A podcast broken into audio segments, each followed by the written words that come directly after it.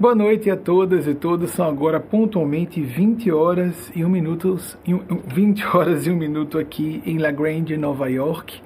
Estamos uh, dentro da região metropolitana da cidade de Nova York, embora o escritório de nossa organização Movimento fique na cidade de Nova York, na própria Manhattan.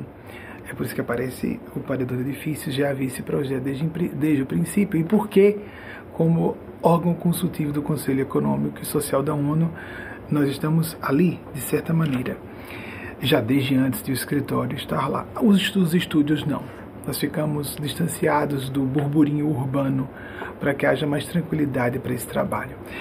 22, horário de La Grande, Nova York, 21 e 2 e 2 minutos, 21 e 2 minutos de horário de Brasília. A espiritualidade pediu que eu simplificasse essa história dos vários fusos horários todo mundo se organiza a partir daí para não nos distrairmos com assuntos de só menos importância. A nossa palestra é sempre feita com perguntas enviadas por vocês, que já começam a chegar desde antes de a palestra ao vivo começar a ser proferida. Uma equipe de três pessoas faz a seleção de acordo com o interesse coletivo e intemporal, quanto possível. Às vezes, assuntos atuais, sim, e eles são, ele e elas, um rapaz e duas moças, não importando as idades. é, os, todos têm mais de 30 anos, temos que ter bastante maturidade e inteligência e devoção para esse gênero de atividades. Eles trabalham em conjunto, fazendo essa triagem de perguntas, inclusive arrumando as perguntas de vocês para que não cheguem por qualquer distração no vernáculo desarrumadas ou até com um errinho aqui ou ali, que português nosso idioma é dificílimo, não é? Então já vou passar a primeira pergunta. Elas sempre chegam ao vivo e eu também não tenho notícia antes de chegar ao vivo. Para manter, não porque seja problema nós trazermos alguma temática pronta, já fizemos isso e exibimos, mas para manter o sistema de canalização Seria erradíssimo se eu, como profissional, palestrante, por exemplo, se fosse um profissional de, de proferir palestras, não é? Um palestrante profissional, eu teria que trazer o material pronto. Mas como aqui estou como canalizador de uma faixa mental da espiritualidade do bem e da sabedoria que nos leva a, um, a padrões de benevolência mais elevados ou a níveis de lucidez mais dinâmicos, mais acentuados, mais alargados, uma percepção mais ampla da realidade, o meu devia fazer o contrário. Eu me preparo sempre, de modo geral, com cultura geral, informação geral, um pouquinho de cada coisa, para que eles possam fazer o muito do pouco que eu tenho e que sou. Então, a primeira pergunta de vocês, eu vou ler junto com vocês, para deixar que eles e elas, porque seria inevitável se eu recebesse alguma coisa antes, eu poderia ficar preocupado pensando no tema, isso não acontece. Eu vou ler junto com vocês agora. Vivian Max, de Itapetininga, São Paulo. Como saber ouvir e aplicar melhor nossa intuição? Veja, antes de saber ouvir e aplicar, a gente tem que distinguir, Vivian, o que é nossa intuição. Há pessoas que imaginam que intuição é achismo, palpite. Aquela coisa de eu acho que, e esse acho que está pejado de condicionamentos culturais, biográficos nossos traumas desta vida ou de outras encarnações, de induções hipnóticas que nós nem reconhecemos, no sentido de não de mentirmos para nós ou para outras pessoas, mas porque ficam inconscientes mesmo. Existe o Zeitgeist, a mentalidade de uma época, também influenciada pela mentalidade do lugar. Então, de acordo com a cultura familiar, acadêmica, profissional, nós somos. Sofremos tendências e temos as idiosincrasias, aspectos muito singulares de nossa personalidade que distorcem a percepção da realidade. Isso é inevitável. Então, primeiro nós temos que saber o que é intuição. Isso vai sendo desenvolvido vida fora. Não adianta estudarmos apenas o assunto, temos que experienciar. Tecnicamente, eh, em termos acadêmicos, da ciência convencional, intuição é, seria mais ou menos o contrário de análise e seria a experiência de saber sem saber como se sabe. E muita coisa é colocada nesse bojo gigante de intuição, como a experiência de um grande profissional, uma grande profissional que olha para uma situação e imediatamente saca do que se trata E isso parece, por exemplo, com a intuição, como fenômeno de influência espiritual, de um guia espiritual, de um anjo, de, um, de outras entidades uh, que estão albergadas em domínios de existência fora da matéria densa ou à distância, mesmo que na matéria densa, sem explicar muitos detalhes sobre isso. Campo da ufologia, não é? é? Não é necessário que seja alguém lá longe, pode ser alguém bem próximo. Podemos acessar memórias de outras existências de novo. A intuição tem um amplo espectro fenomenológico a ser considerado. Mas o que mais interessa na intuição é quando o Espírito Eugênio Spazia pede para. Já falei aqui algumas vezes, eu peço desculpas para aquelas, para aquelas e aqueles que já nos ouviram falar isso, mas alguns conceitos têm que ser reiterados, reiterados, enfatizados, para que nós não só tenhamos a inteligência, venhamos a inteligir o assunto, conceituar, pensar, entender, mas descer, trazer um nível mais profundo compreender, nos persuadir, incorporar as estruturas de nossa psique, tornar isso uma rotina. Ela coloca intuição e fé em consciência. A voz da consciência que nós também confundimos muito com moralismo introjetado pela cultura, dogmas religiosos, preconceitos que tenhamos. Nós, por automatismo, podemos dizer logo: Ah, eu já sei o que é isso aí. Já, já saquei, já sei do que se trata por uh, uma atitude intempestiva, pretensiosa, presunçosa. A pessoa acha que sabe, não sabe, falta tal da metacognição. Recentemente, a espiritualidade superior estava me falando, uh, em particular a espiritualidade de Espásia, que representa esses seres. Eu digo superior porque é muito superior a mim. É lógico, eu sou serviço de seres superiores a mim, para que possa me dar o luxo, a liberdade atrevida de eh, orientar pessoas desse modo. Eu não faria sozinho, não me permitiria, pelo meu perfil psicológico. E ela disse essa expressão metacognição que no início eu não gostei quando tive acesso, que as neurociências e psicólogos e psicólogas estavam utilizando. Isso não é só autocrítica, não? Ela disse, não, não, não, bem interessante, que a autocrítica é um fenômeno mais amplo. A metacognição é exatamente o que a palavra diz no método grego, a, a, a transcendência da cognição, do conhecimento, da capacidade de perceber alguma coisa, só para simplificar e pensarmos numa das acepções, acepções do, da função cognitiva humana, memória, aprendizado, capacidade de perceber as coisas, inteligência basicamente, capacidade de assimilar, associar, intuir. Pois bem, a metacognição, que é a capacidade de enxergar até onde vai o nosso conhecimento e até onde nós, nós não sabemos de alguma coisa. Para isso temos que ter a intuição, a consciência, o bom senso. Aí começamos a parecer abstratos e vagos. Exatamente por isso, porque o fenômeno é complexo mesmo, é intransferível de uma pessoa para outra, é intraduzível em palavras, mas nós podemos na experiência perceber. Foi uh, uma projeção de uma experiência pessoal de um trauma eu achei, fiz um pré-julgamento, me equivoquei na interpretação e todas e todos nós. Temos essas falhas. Sofremos essas falhas de, de filtragem, de interpretação, uns mais, outros menos, outras mais, outros, outras menos, mas cada pessoa tem seus limites e mesmo eh, indivíduos mais autocríticos podem escorregar para é, pensamentos que são pejados de uh, induções que ela, essa pessoa sequer reconhece. Um autor que vive aqui nos Estados Unidos muito tempo, Og Mandino, ele é italiano, conferencista, escritor. Ele é era um figurão da área de vendas. Publicou um livro que eu me lembro, só tive acesso e só li esse livro dele. Og Mandino, ele foi publicou o clássico O Maior Vendedor do Mundo. E que eu me recorde, ele viveu entre 1923 e 1996 e é, italiano, italiano, embora, embora tivesse vindo residir nos Estados Unidos, aqui, e num certo momento como um grande vulto, uma grande figura. Vocês me perdoem, estou dizendo de novo que eu tenho que pedir desculpas pelo sotaque. A gente pode simular sotaques de outras regiões, amigos, amigas, qual o problema de a pessoa ter um sotaque de outra região? Alguém poderia estar falando inglês com legenda em português embaixo, não é? O que importam são as ideias e o caráter, não sotaques, não é? Temos que ser mais profundos. Voltando. Então, Og Mandino num certo momento, aos 52 anos, na época isso era muito mais chocante do que seria hoje.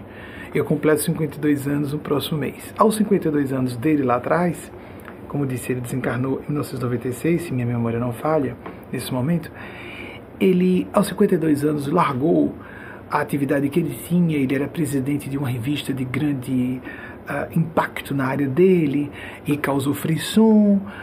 É maluco, tá jogando tudo pelos ares para poder ser escritor e conferencista. Ogmandino falou, é, uma, uma máxima que eu creio que está no livro O Maior Vendedor do Mundo, porque foi o único que eu li, até onde me recorde. Eu só li esse livro de Ogmandino há muitos anos. Eu creio que eu estava no final da adolescência quando li esse livro. Mas me marcou muito essa frase dele, e no meio de mais nada do livro dele, é, desse livro mesmo é, é que li.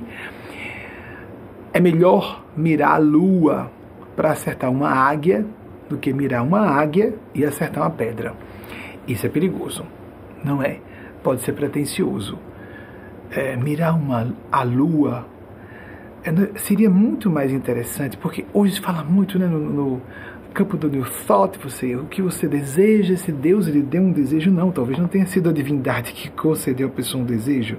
O desejo pode provir das profundezas do inconsciente de alguém, de sua alma, de seus primitivismos e maturidades psicológicas, desejo, vontade, ego, capricho, eh, e nós vamos transformar isso num projeto de vida, temos que ter cuidado.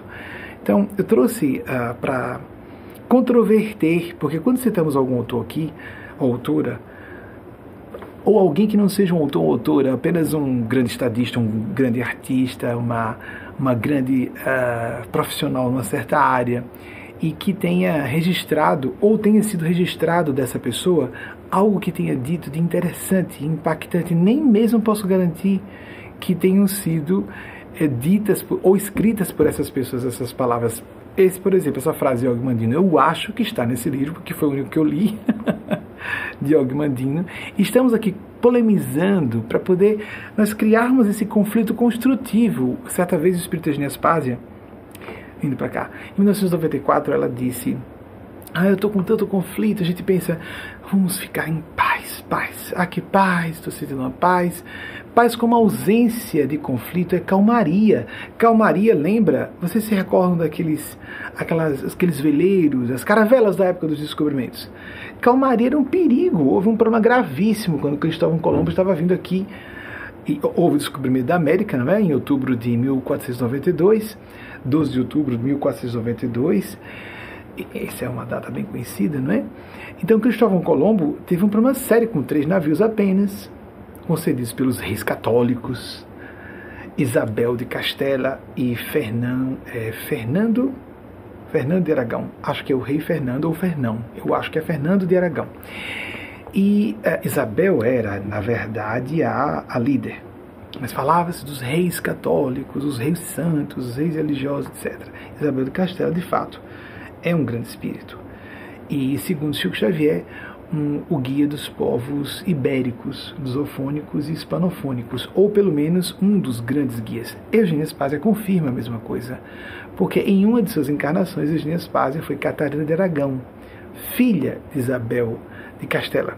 O Aragão vem do pai mas ela era filha, como sempre, né, quase sempre as pessoas recebem o último nome, essa tradição antiquíssima de nós ficarmos com o último nome, normalmente sermos conhecidos pelo nome da linha, da, do, da ascendência e descendência patrilinear. Tem tudo a ver com a questão do poder, da posse, de transmissão de posse, e havia o direito da progenitura no passado, e o primogênito recebia tudo e os outros ficavam sem nada. Isso foi corrigido com o tempo nas legislações modernas. Mas vejam, Eugênia disse: calma, não é paz. A ausência de conflito é a ausência de percepção dos problem problemas naturais da condição humana. Lembra da questão da polarização? Polos contrários. Não há nem eletricidade se não houver polo negativo e polo positivo. Nós temos que ser um pouquinho mais adultos, maduras, e enxergarmos que a vida é cheia de paradoxos. E nós temos que enfrentar esses conflitos. Ela disse: não, é, o conflito é uma força ígnea. Quando ela não estava falando propriamente de polarização. É uma força ígnea. Só que o que você faz com esse conflito é que são elas. Não nessas, nessas palavras exatamente. Tem quase 30 anos que ela me disse pela primeira vez. Foi quando lancei o programa TV em 1994. Nós. Ela comigo, eles, os amigos dela. O trabalho que faço realmente é como porta-voz, não há nenhum ensaio poético de modéstia, é um reconhecimento de um fato, é uma verdade interna minha pessoal. A pessoa pode, verdade pessoal, não aceitar, mas eu tenho que dar o meu testemunho. E ela disse: você pode fazer duas coisas. Como você vai utilizar esse fogo? É possível ou não você não perceber conflitos em si? Quanto mais perceptiva, sensível, inteligente, culta uma pessoa, esclarecida, informada, mais ela percebe conflitos. Mas a gente não pode se perder no conflito. Ela comentou dessa forma, Eugênia Spácia, a mentora espiritual, guia espiritual. Você pode atear fogo na sua casa mental, ou você pode pegar essa força ígnea e gerar um poder de propulsão do foguete da sua existência. Para frente e para cima. Vamos aplicar as nossas contradições, conflitos e angústias de forma construtiva, extrair lições e passar adiante, um pouco mais amadurecidas, um pouco mais desenvolvidos, um pouco mais dispostos ou inclinadas a fazer o bem comum nos tornar mais humanos e humanas e não mais céticos ou cínicas. Às vezes a pessoa julga que está ficando mais inteligente, está ficando só mais cínica. Ah, experiência. Como eu estava nesse trabalho, comecei a publicar artigos na imprensa aos 19 anos. Comecei, uh, me lancei a isso à base de uma atração uh, irrefreável. Eu precisava começar a trabalhar nessa área de espiritualidade eu ouvi muitas pessoas dizerem, é porque você é muito jovem, mais velho você vai ver que não é bem assim, você está com os pés nas nuvens, você tem que aterrissar. Eu ouvi de todos os lados. Algumas dessas pessoas estavam na minha faixa de idade de hoje. E eu disse para várias delas, muitas, não foram poucas pessoas que me disseram isso. Algumas muito bem intencionadas, preocupadas com o meu futuro.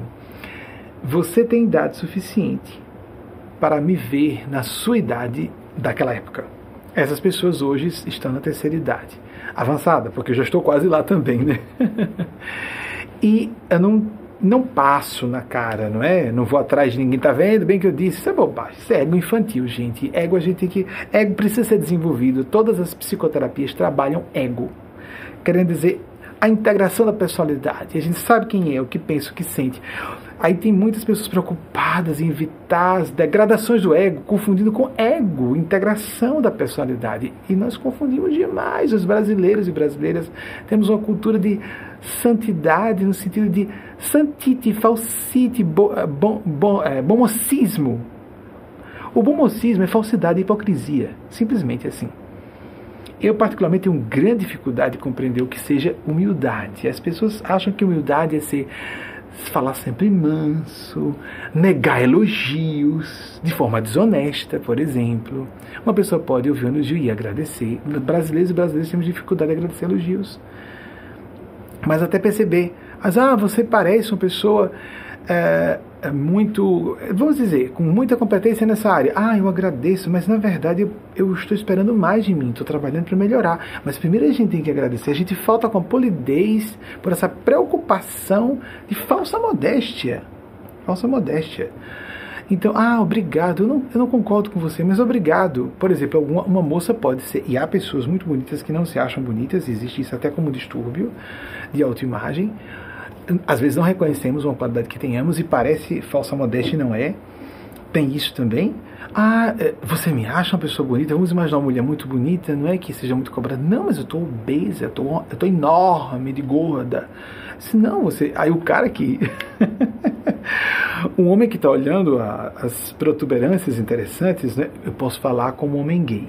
Estou estimulando vocês, amigas mulheres, que são tiranizadas e torturadas pelos padrões estéticos de magreza esquelética, anoréxica.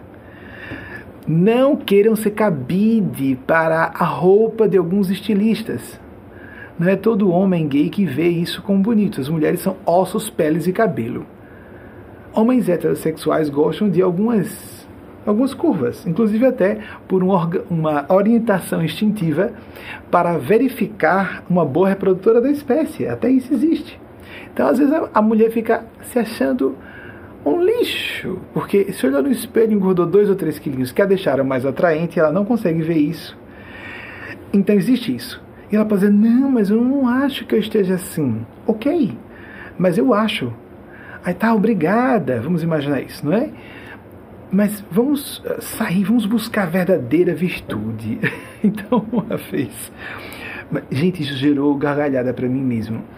Um, um sujeito falou assim: uma amiga estava próxima e disse: Esse cara que conheceu Benjamin na infância fez bullying. Ela, ela veio me dizer: Fez bullying? Benjamin fez. Fez. Fez bullying na minha infância porque me conheceu na infância. Nós nos conhecemos na infância. Eu reconheci logo porque ele disse com enchendo a boca que Benjamin nunca caia no ego. Aí eu pensei, como assim cair no ego? Eu sou um ego. Todas as pessoas são um ego. Só que aquele cara, esse que disse tem um ego inflado, narcisista, imaturo.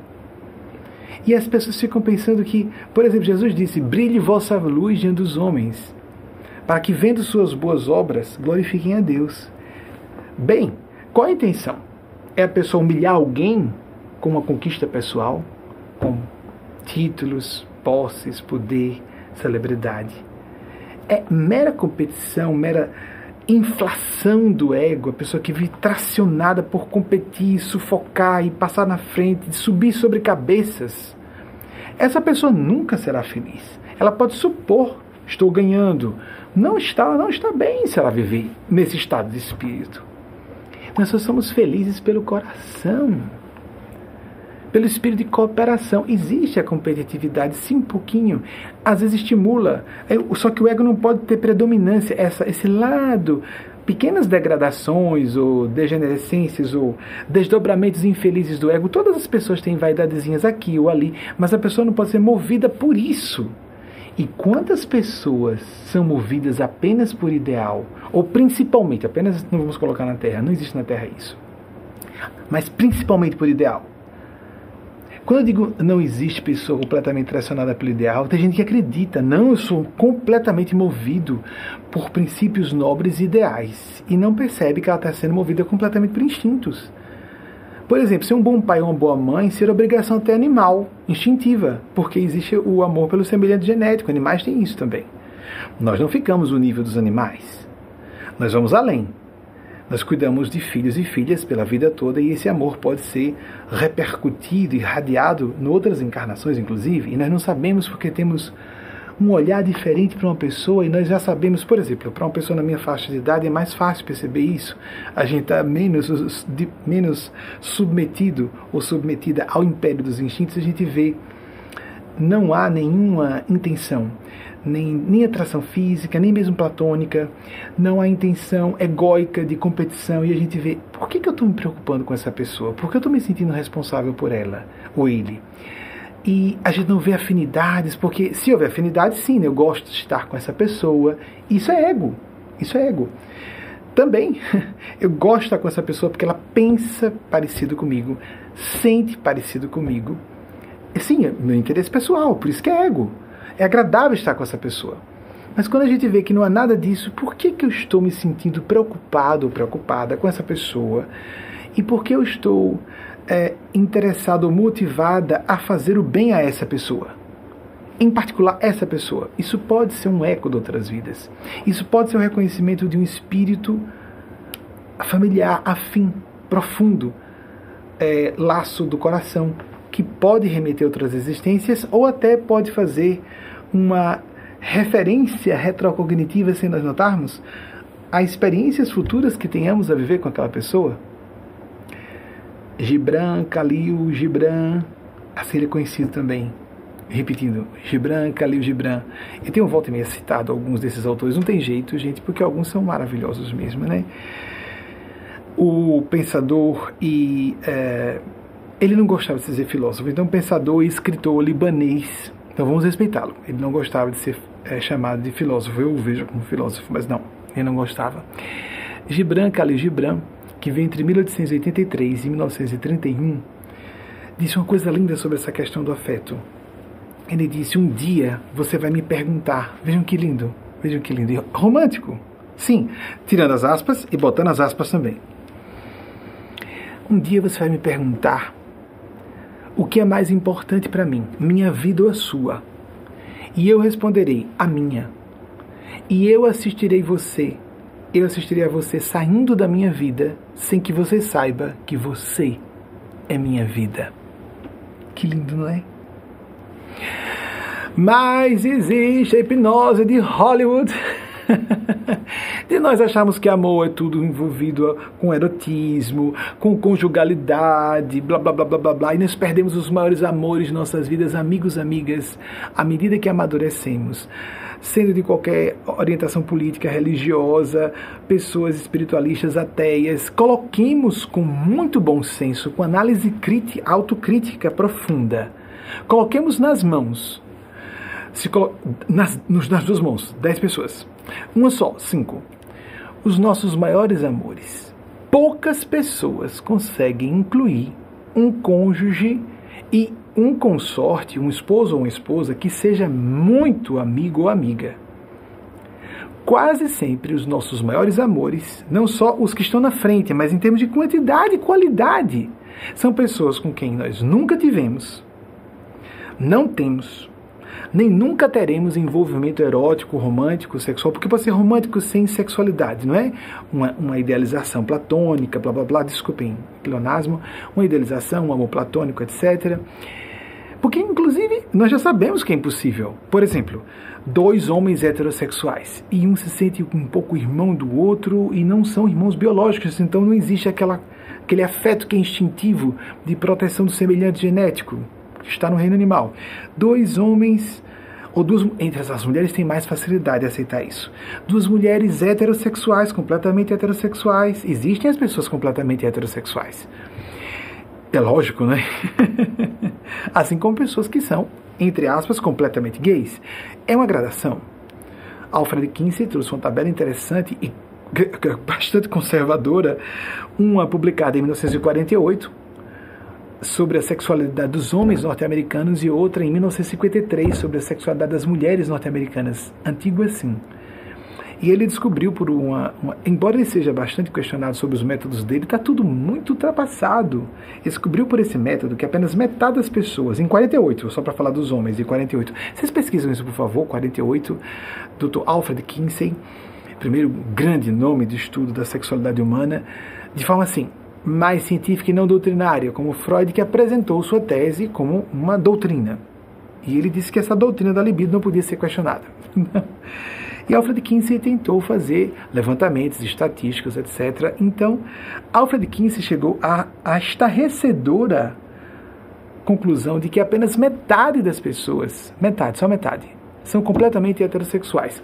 Segundo um relatório é, baseado em testemunhos das pessoas, Quantas pessoas vocês acham que responderam honestamente essa pergunta em 1948? Quantas vezes, em quantas circunstâncias você se sentiu atraído ou atraída, no caso dos homens, que foi 48 foi só dos homens, você se sentiu atraído ou se sentia em condições de se aproximar sexualmente de outro homem? Quantos homens vocês acham que foram completamente honestos a essa pergunta em 1948? Ele chegou à conclusão que apenas havia toda aquela promessa de confidencialidade, é lógico, mas o entrevistador na frente anotando a resposta. É para uma pessoa só. Ou duas. Às vezes Alfred Kinsey e seu assessor, um assistente, etc. E bem, só 50% completamente heterossexuais. É, e teríamos 40% a 45% de bissexuais em graus variados e entre 4 e 5% de pessoas inteiramente homossexuais, 10% praticamente homossexuais. Segundo um relatório de 1948. Cadê essa gente toda? Não é? Porque isso é um assunto ainda hoje, como isso ainda é um problema, ainda hoje é um problema. Voltando.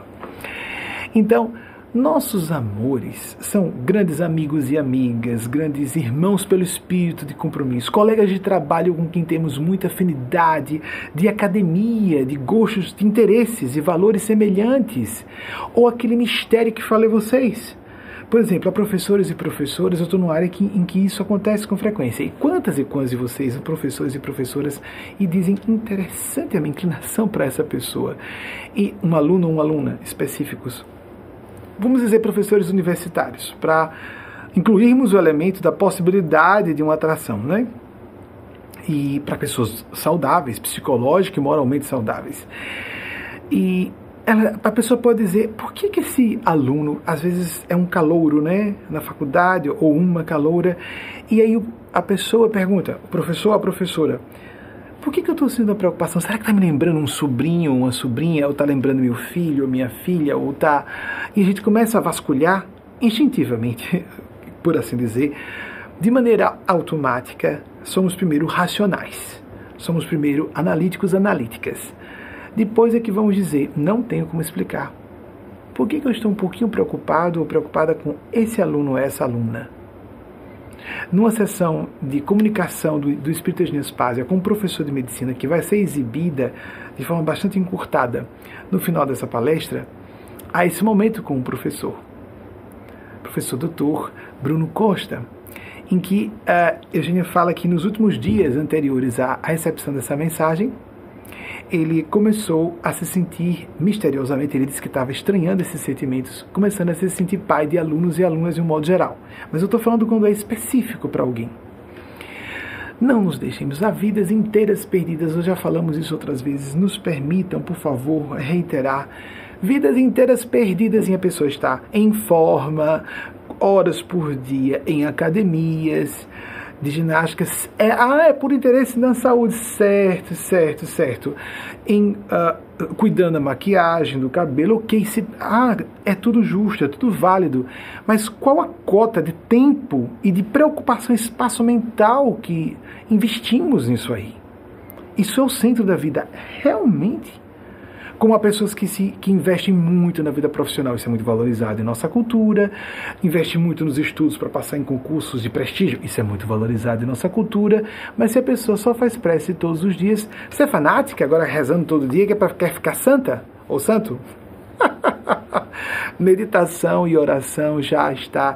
Há estudos científicos, amigos e amigas. A última vez que eu vi um cômputo eram mais de mil no meio científico convencional de que oração e meditação tem efeitos é, claramente evidenciados, até em termos percentuais, para a resiliência de indivíduos em casos ou remissão completa em casos de doenças degenerativas terminais como cânceres com metástases devastadoras, metástases devastadoras, etc.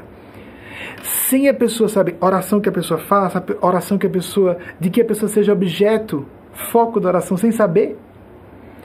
Oração, meditação tem efeito. Apenas pessoas mais instruídas. Isso é uma informação, isso não é especulação.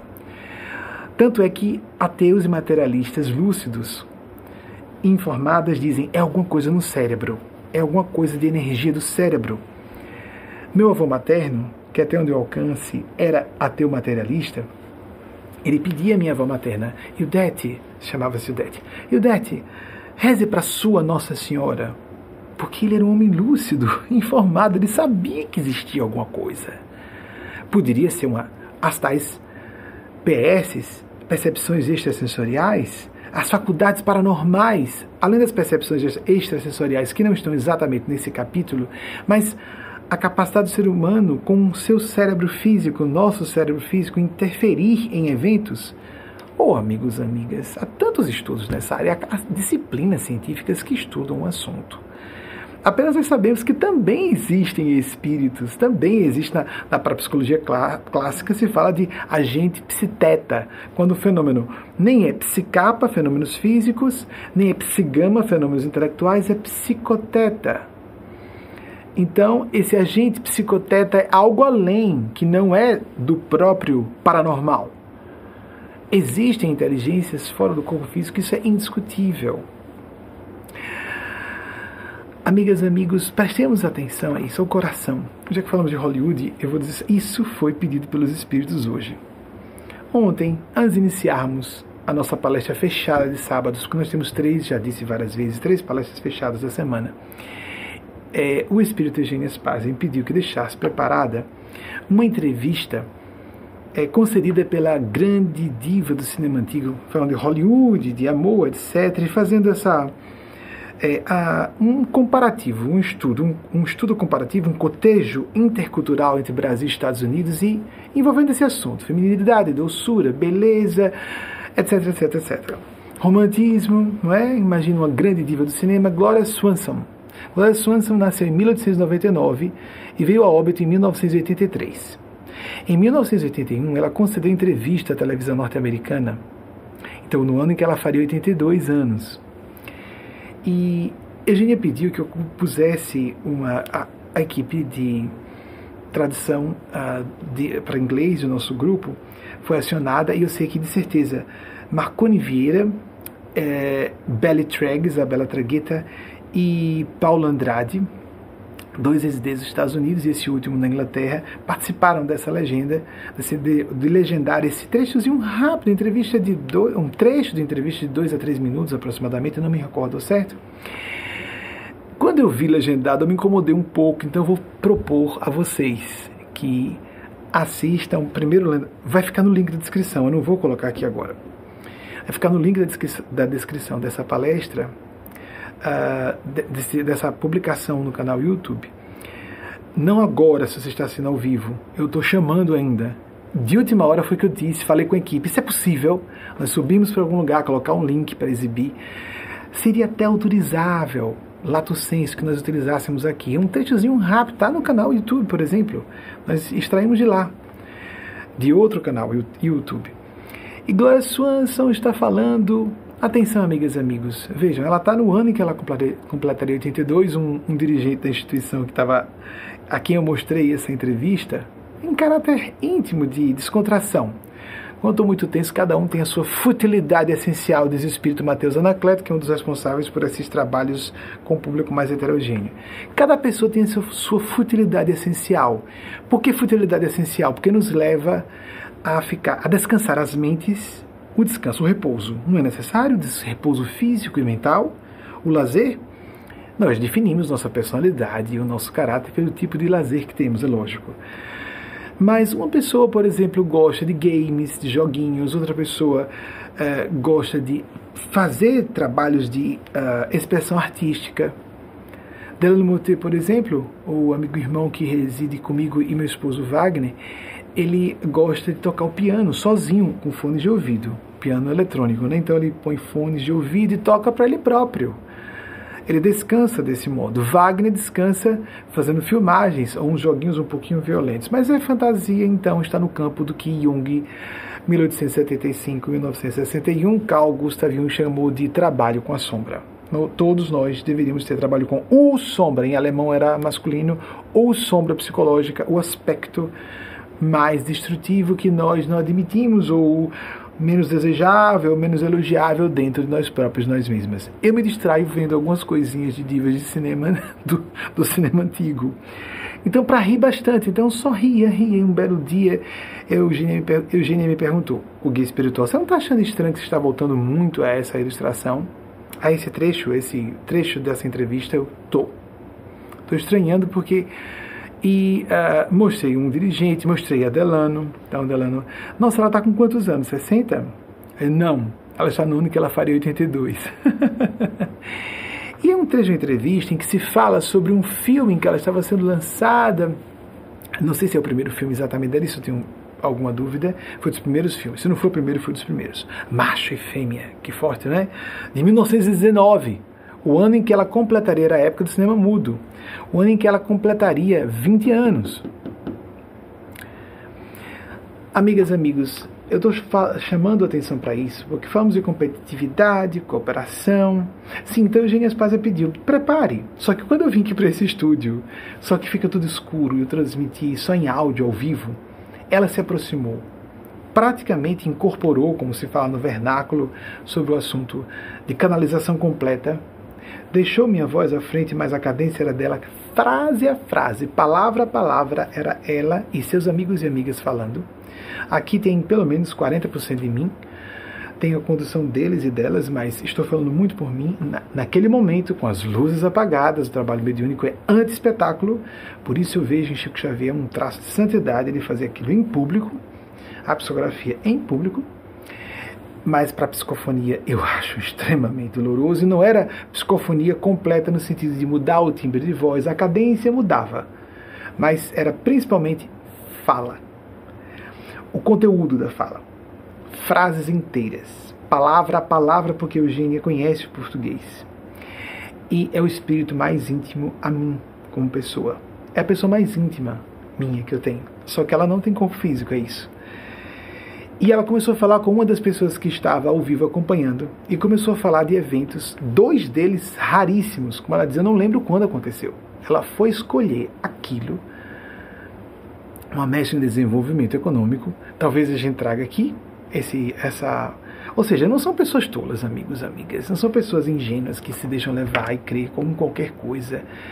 É gente com capacidade de perscrutar e é, ter um, uma boa leitura dos eventos. Então ela, ela falou de eventos que tinham acontecido nos últimos dias, que somente ela sabia. O que aconteceu com o professor de medicina que vai dar o seu testemunho nessa sessão no final da palestra. Ah, então o vídeo que estava pronto para ser exibido não foi exibido. Bem, Eugênia pediu. A equipe uh, colocou, a legenda já tinha sido encomendada. Eu pedi a Wagner apenas, que Wagner trabalha nos bastidores audiovisuais, é chefe dessa equipe, é um dos. De, e, e ele próprio trabalha sozinho muitas coisas. Eu pedi, Wagner, coloque a legenda sobre aquele vídeo, aquele trecho de entrevista de Gloria Swanson. É possível que a gente utilize? Ela não utilizou. Quando eu estava vindo para cá, para o estúdio, então a Eugênia disse: Agora eu quero que você deixe preparado, porque eu posso pedir. É muito comum isso, eles me pegarem de surpresa. Eu gosto, gosto. Eu estou falando tratando com seres superiores. Eles e elas não precisam me dar a agenda dos interesses. Basta que eu sinta quais os propósitos deles. E eu conheço a gente de perto. Eu sei o que é que ela sente. Eu posso garantir a vocês: existem esses seres que se chamam de anjos, Espíritos Santos de Deus. Sim, existem esses seres. Uma pessoa completamente sem ego querendo dizer assim, é, não é nem ego no aspecto de qualquer degradação do ego, ou desdobramentos ou corolários que não são saudáveis. Não só aqueles que a pessoa logo associa a ego, arrogância, prepotência, vaidade. Não, isso é infantil, isso é ego bobo, isso é ego de criança e adolescente. Mas o aspecto do ego velho, preocupação, desânimo, decepção, aquela dolorosa que arrebenta a pessoa, complexo de culpa, não a culpa que indica que a pessoa não é psicopata, mas é aquele a síndrome de culpa, complexo de vítima, pobre de mim, pobre. Nada, zero, zero, zero, eu conheço a Eugênia por dentro, por dentro. Isso é o mais importante no trabalho mediúnico, nós sabermos que energia, qual o propósito daquele espírito que está se comunicando conosco. Porque pelas aparências nós podemos ser enganados tanto no plano físico como mais ainda no plano extrafísico.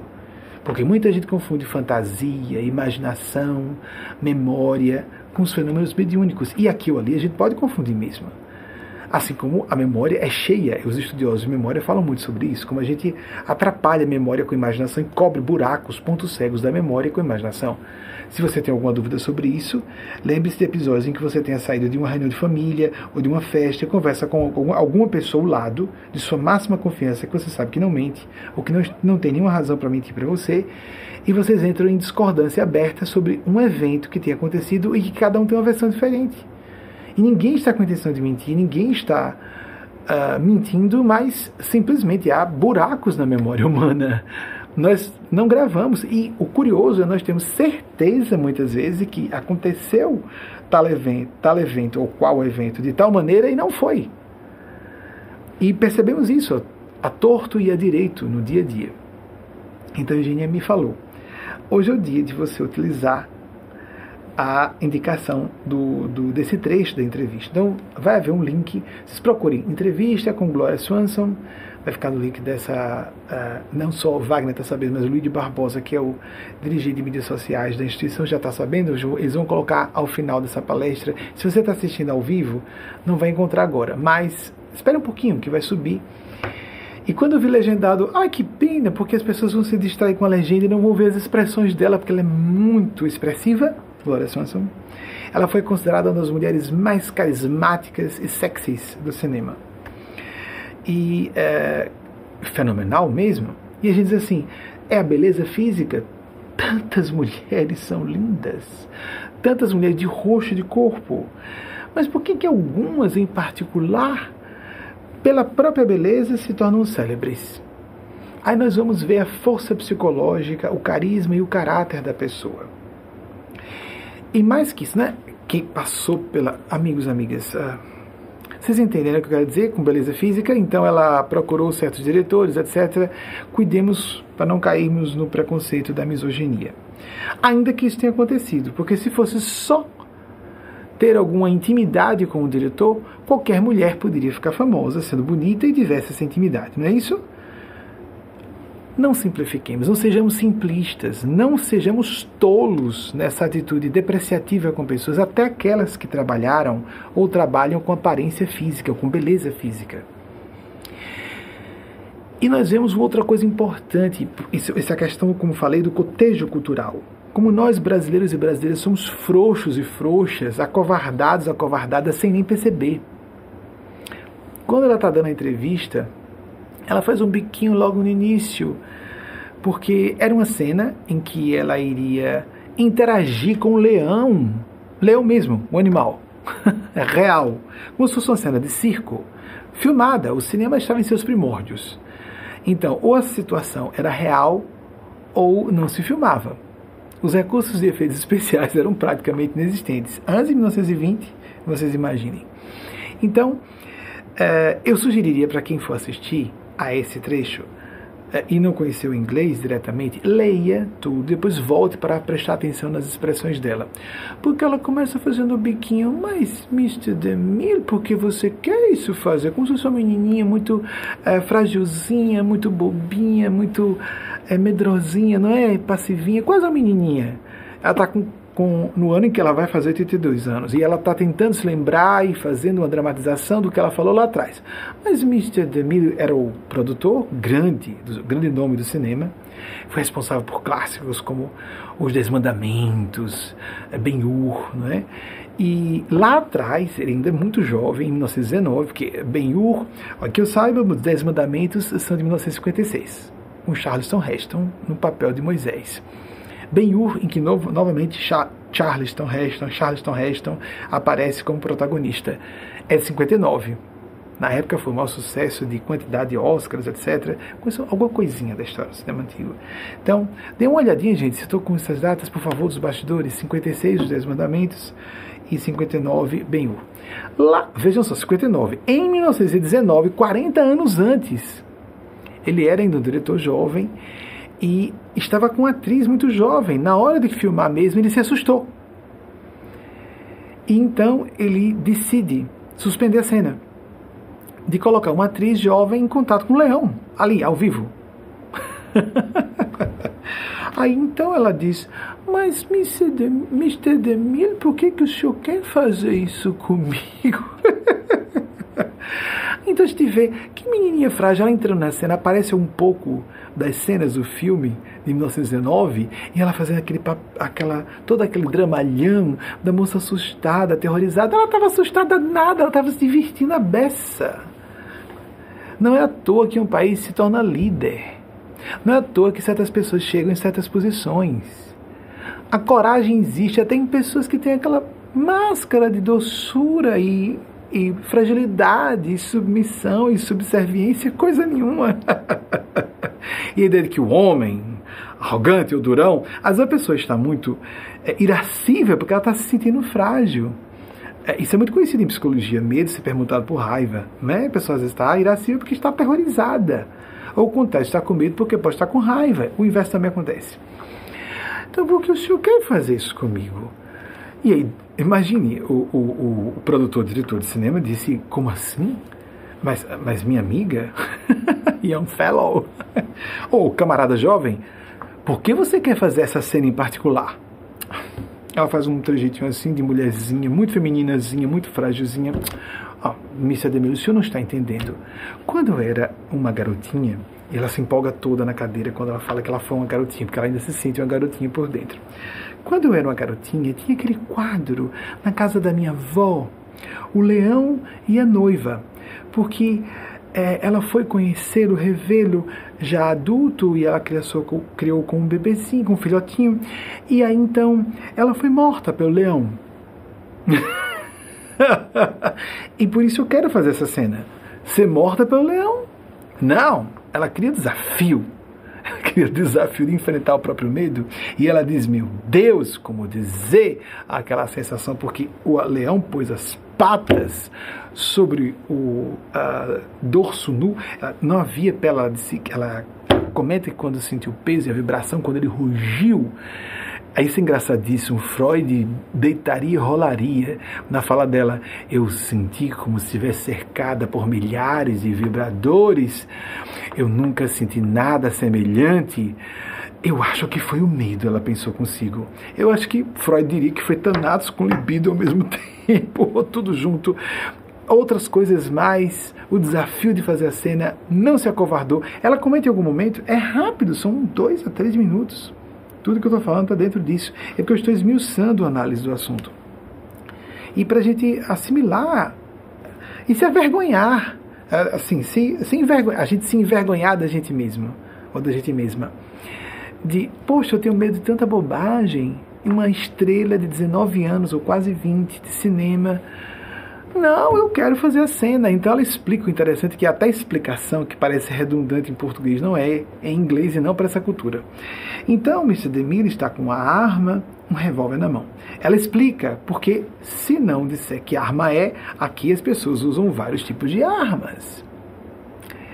Então eu me lembro da primeira vez que, das primeiras vezes que eu estava ouvindo, olha, olha, veja como ela explica que tipo de arma é, porque se não, não especificar qual é a arma, a pessoa pode imaginar, bem, enfrentar um leão, pode ser uma espingarda, ou alguma coisa, uma escopeta, alguma coisa mais poderosa, né? Era só um revólver. Então, se admira com seu revólver à mão. Ah, então eu levantei os, ela levanta os olhos assim com um certo ar desdenhoso. Tava lá meu pai de uniforme vindo da guerra. 1919, a guerra acabou em 18, gente. O pai apareceu, ah, os olhos estourando, esbugalhados para fora da cabeça, mais ou menos nesses termos. Esbugalhados, olhando a filha única, não é?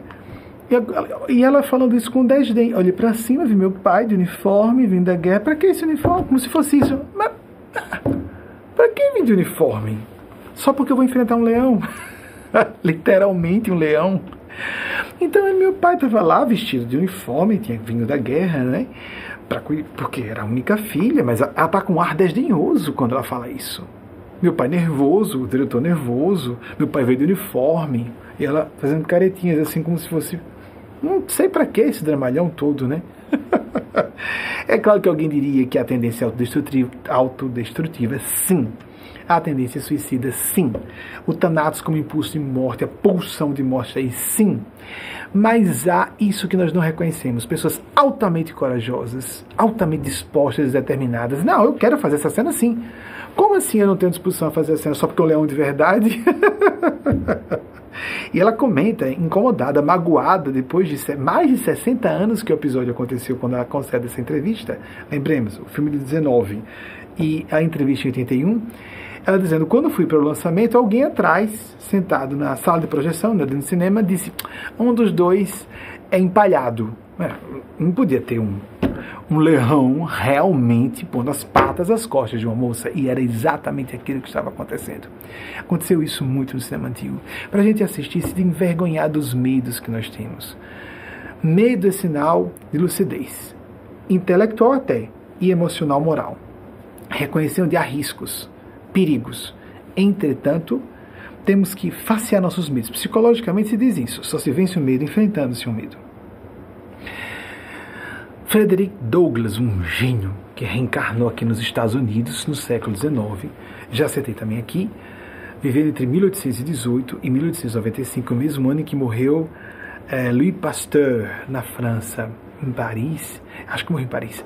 Louis Pasteur nasceu em 1822 e Frederick Douglass nasceu em 1818 e ambos vieram a óbito em 1895. Peguem os dois, por favor, chequem as datas dos dois.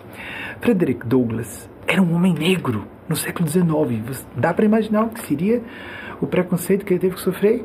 Um escritor, estadista, conselheiro pessoal de Abraham Lincoln. Olhem só que grandeza de Abraham Lincoln que não se incomodava na época. Hoje é, é fácil de não ser racista. E olhe lá, temos problemas sérios nessa área. Mas no século XIX, conselheiro pessoal de Abraham Lincoln, que se permitia ser aconselhado por um homem negro inteligentíssimo, gênio, né? escritor, estadista, abolicionista, lógico, ele disse algo que eu sinto como uma sentença filosofal, um, uma diretriz de política de vida que remete muito à principiologia do espírito de Nespásia e seus amigos e amigas do domínio excelso de consciência. Ele disse algo nesses termos aproximados. Eu prefiro ser leal a mim mesmo, correndo risco, a história do medo, correndo risco de cair no ridículo diante das pessoas, de outras pessoas, do que ser falso e cair em desgraça, na minha própria opinião, de ter aversão a mim mesmo. Que extraordinário, não é? Quando vamos nos aproximar disso? Quando nos conhecemos mais, nossos medos, que nos freiam e criamos justificativas em cima, enterramos as emoções e sentimentos. Pessoas acovardadas que transformam isso em prudência, prudência demais, uma vez esse espírito de minhas pais, é a avareza de viver. Prudência demais pode significar procrastinação. O vício da procrastinação, adiar, adiar, adiar, pode ser um perfeccionismo. Ou eu faço para acertar gloriosamente e arrasar, ou eu não faço nada. Então não começa nunca. Não é? Falamos recentemente sobre Confúcio sobre isso, não é? O andar, ainda que a poucos passos, mas continuamente. Não vou é, eu citei isso recentemente, não vou nem pedir, nem dar datas para não ter que aparecer Confúcio aqui.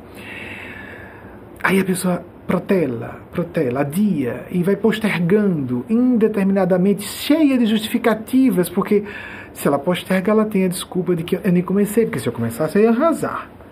Como no Brasil, é muito bonitinho o estudante dizer eu não estudei nada. E aí, se tirar uma nota ruim na prova, ele tem a justificativa para si próprio, inclusive, de que não estudou.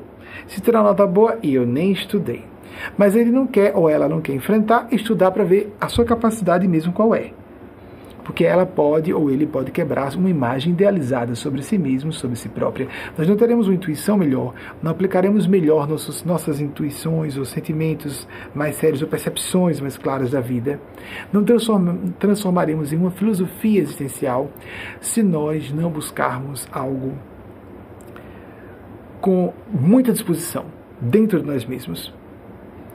Aquilo que Jesus disse, o reino de Deus, o reino de Deus está dentro de nós só uma coisa que importa. Maria escolheu a melhor parte que lhe não será tirada. Marta, Marta, andas muito preocupada com as coisas deste mundo. Maria, a, irmã, Marta e Maria, irmãs biológicas de Lázaro, aquele que Jesus ressuscitou. Isso é bem acessível, está na Bíblia. Até no Google vocês podem encontrar essa passagem. Só uma coisa importante.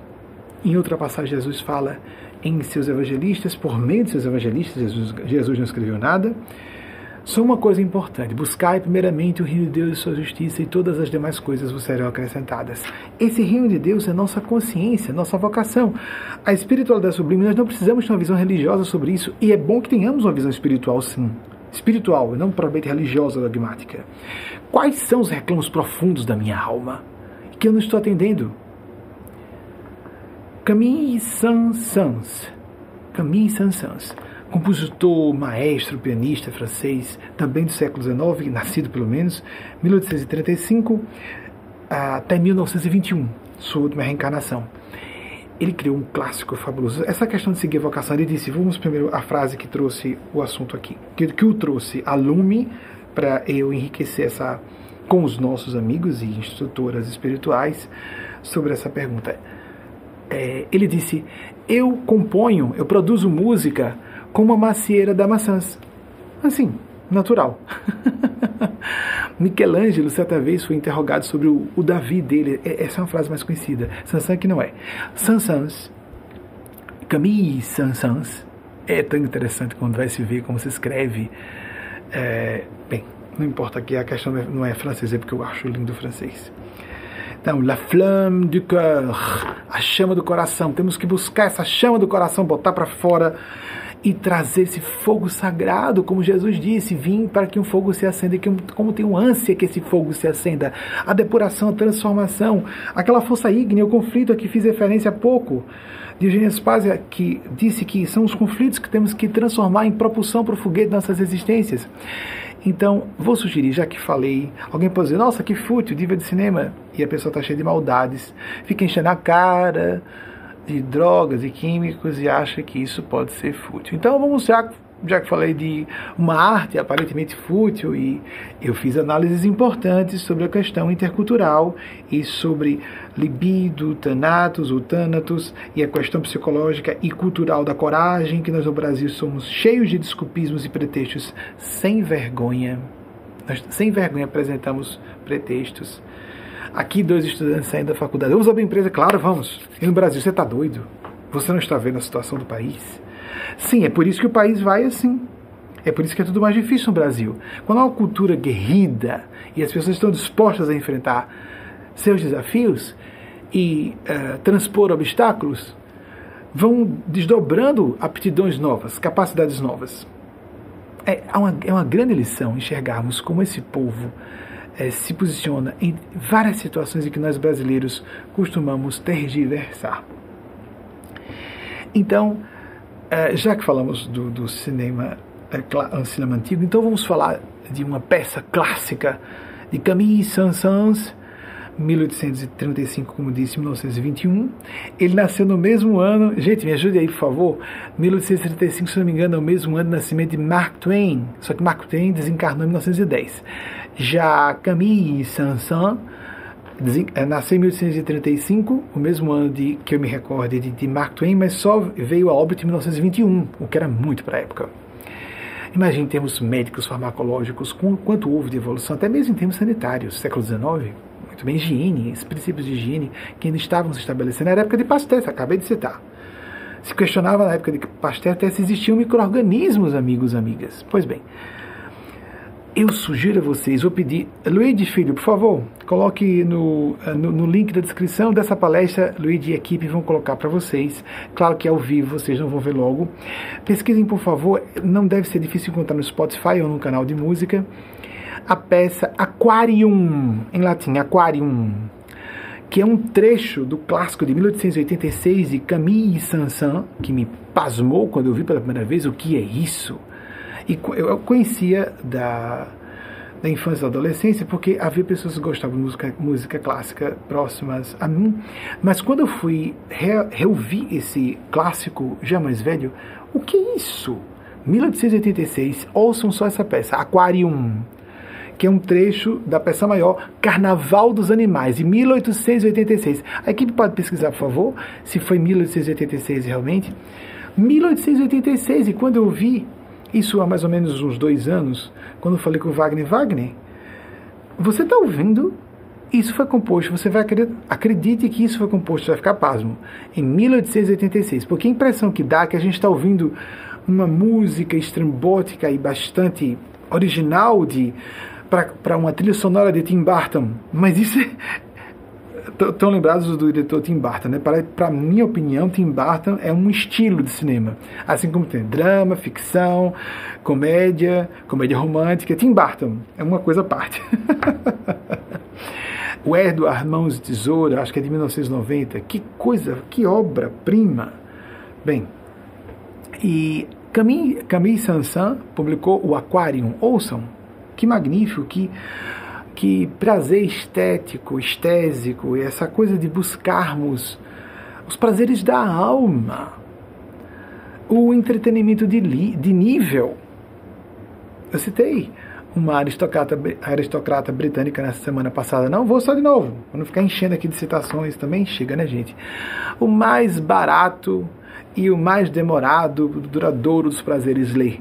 Alguém é, lê, faz isso lendo, lendo livros de qualidade, ou então Uh, às vezes uma coisinha mais boba. É, eu gosto de um romancezinho. Eu soube de uma. não me recordo agora qual cientista que ganhou um prêmio Nobel e estava lendo. Uh, ela recebeu o jornalista, isso há muitos anos, e eu não me recordo qual foi.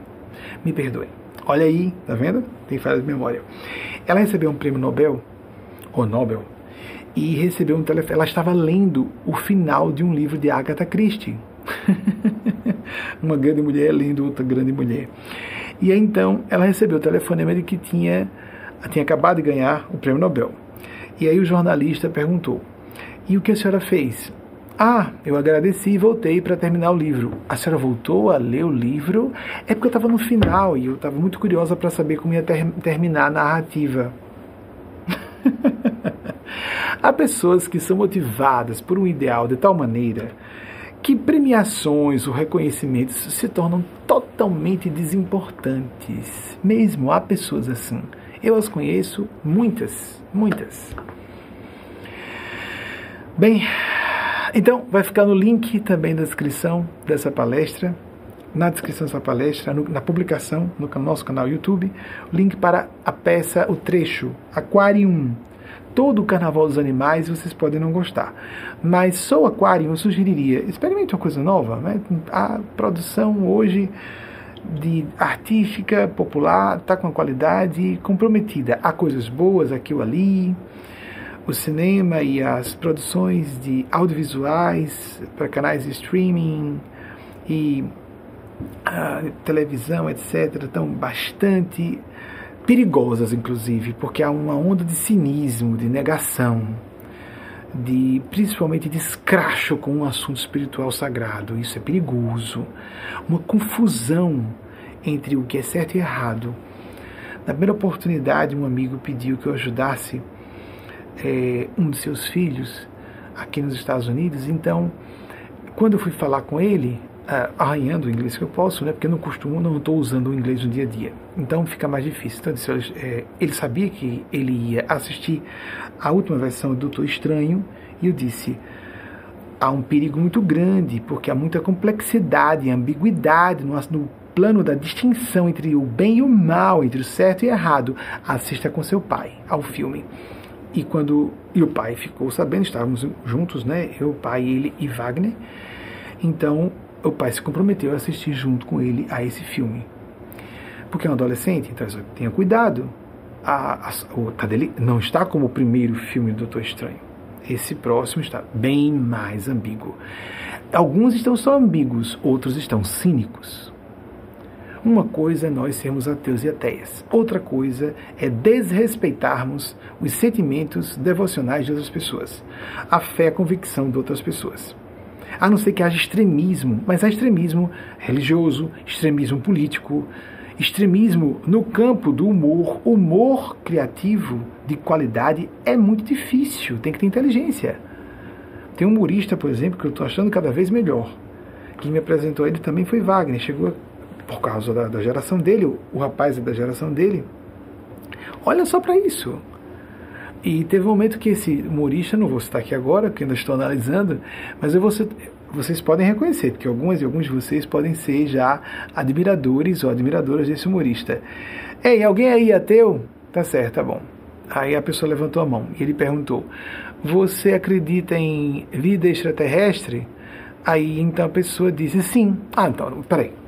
Você não acredita em Deus, mas acredita na existência de vida extraterrestre ou você acredita nas coisas ou não, porque não há provas cabais disso aí. Eu estou fazendo de forma aproximada. Ele faz isso de forma divertida. Transforma isso em humor. Que humor inteligente. É isso mesmo, existem civilizações extraterrestres, existem fenômenos paranormais, existe Deus, existe espiritualidade, existe distorção de tudo isso. Existe o direito da pessoa se declarar ateia, mas ela também pode ser contestada. Lembram que Richard Dawkins era uma badalação até que ele foi entrevistado, botado num debate com um teólogo culto, ele sumiu, foi apagado do mapa, porque ele foi desmoralizado publicamente, porque foi forçado a assumir que não era ateu e sim agnóstico. E ele é da área de biologia. Foi se meter a falar de um assunto que não é dele. Teologia. Você conhece o assunto a fundo. Você tem disciplinas científicas na área. Para psicologia, antropologia, religião comparada, Epa! A noética, há várias, várias áreas das neurociências que estão trabalhando isso aí. Epa! Rapaz, experiências de quase morte são um campo à parte de estudos, de pesquisas que há por aí. Amigos, amigas, só, só os fenômenos relacionados à meditação e oração têm essa prática da oração e da meditação diária. Uma coisa ou outra, vão misturando as duas. há registros inequívocos dos, dos efeitos disso. Temos esse hábito diário. Eu vou solicitar o nosso breve intervalo, creio que só para o encerramento pelo adiantado da hora. Voltamos em seguida, mas eu estarei com vocês. Não sei se dará para outra pergunta, acredito que não. Acabei longamente conversando com vocês enquanto é, fazíamos digressões. É interessante, eles estão pedindo para citar outro autor. Então vamos, antes de pedir intervalo, Voltaire. De novo, Voltaire, me perdoem. Outro, como citei na semana passada, Goethe, que era, foi um dos maiores, na minha opinião, gênios do milênio passado, também Voltaire. Então a gente fica voltando para algum, vou voltar a Voltaire. Porque Voltaire foi extraordinário. Um filósofo do iluminismo francês deísta, para ele era algo auto-evidente que Deus existia, era lógico que Deus existia, não Deus das religiões, era completamente anticlerical, antirreligioso, completamente contra as religiões formais. Eu, por exemplo, não sou contra. Tenho minhas ressalvas, tanto que não estou nas religiões formais. Somos desligados desde dezembro de 2008 de qualquer religião formalmente organizada. Mas acho que há pessoas decentes estão fazendo trabalhos muito importantes dentro das religiões e há pessoas fora das religiões. Então, a espiritualidade é o modo da nossa instituição, na né? espiritualidade com ou sem religião. Então, Voltaire, que viveu entre 1694 é isso aí, em 1778, ele disse algo bem forte sobre essa questão de quem está falando algo controverso. Estou dizendo bastante coisa polêmica aqui, não é? Ele disse: Nossa espécie miserável. Miserável mesmo, porque algumas pessoas traduzem. Eu, eu vi isso em inglês, não vi em francês, lamentavelmente. Eu, eu conheço quase zero de francês. É uma bobagemzinha eh, do inglês. E assim, o português assim, assim.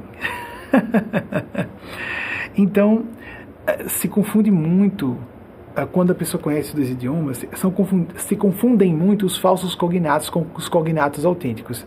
É muito comum pessoas que estão acostumadas a usar inglês no dia a dia dizer estou miserável em vez de dizer estou infeliz.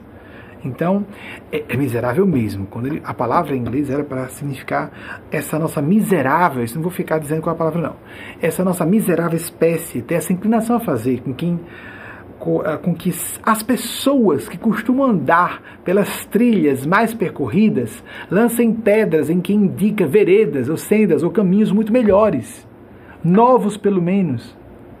Que espécie miserável nós somos. Forte isso, não é? Porque no mínimo é ilustrativo, no mínimo nos faz pensar quando alguém aponta um caminho novo, um caminho diferente, uma forma diversa, uma perspectiva diferente de enxergar o mundo e nós mesmos, nós próprios.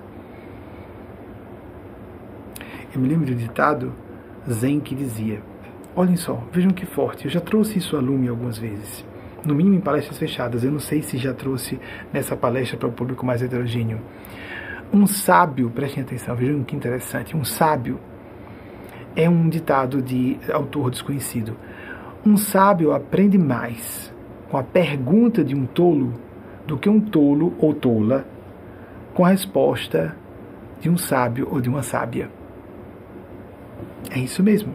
Uma pessoa sábia pode ser provocada a reflexões, elucubrações e meditações profundas por causa de uma pergunta absurda que alguém fez, entre aspas.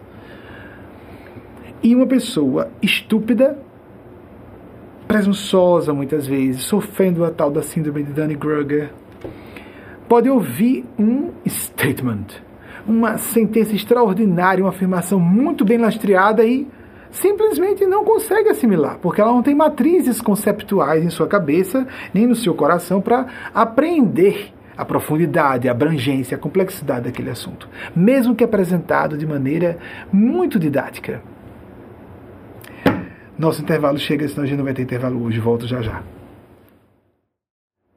Aqui em La Grande, Nova York, 21 horas e 22 minutos. Em Brasília, 22, 22 horas e 22 minutos a minha equipe falou, disse, oh, tem uma controvérsia aí, a maior parte das fontes diz que Ogmandino nasceu nos Estados Unidos e não na Itália. Há quem afirme que ele nasceu na Itália.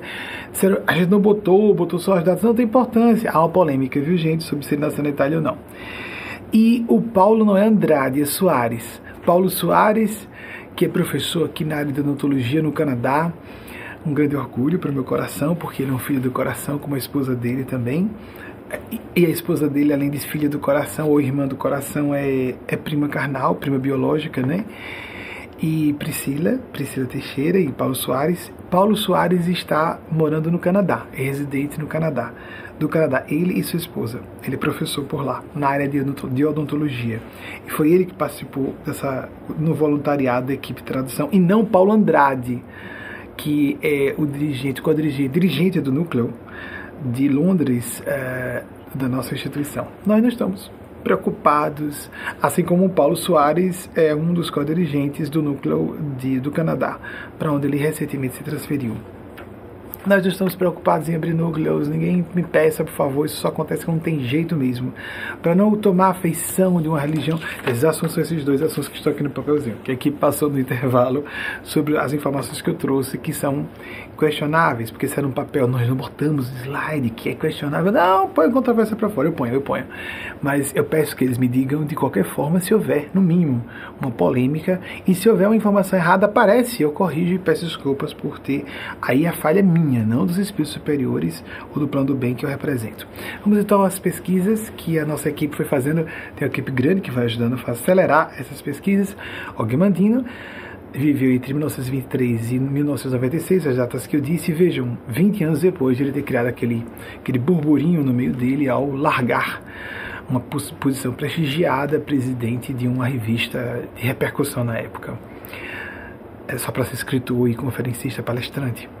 Khalil Gibran, 1883-1931, libanês. É, o, ele não gostava de se chamar de filósofo, eu acho que ele era Pois bem, no sentido amplo da expressão. O próximo, por favor. Glória Swanson. Aí é uma foto, amigos amigas, é uma foto uh, da época, ela nasceu em 1899, de fato, e desencarnou em 1983, nessa sua última existência. Ela era extraordinariamente linda. As fotos da época, obviamente, não vão mostrar o que, principalmente com a presença dela, a pessoa sentiria. Ela continua linda nessa entrevista Aqui vocês vão ter acesso, quem está nos ouvindo adiante no tempo vai ter facilmente, imediatamente acesso ao link com a entrevista, trechozinho rápido da entrevista que ela concedeu em 1981, portanto no ano em que ela estaria completando, e já deveria ter completado 82 anos. Ela veio a óbito apenas dois anos depois de conceder essa entrevista. Próxima. Carl Gustav Jung, com muita frequência eu cito, 75 a 61, do século XIX e do século XX, respectivamente. Próximo, por favor. Aí o grande Frederick Douglass, 1818 a 1895. Próximo, por favor. Louis Pasteur, porque eu citei a história do, do, do, ano de óbito era o mesmo, e o de nascimento, como falei, 1822 a 1895. Eu digo como falei, porque se tiver erro é meu, né?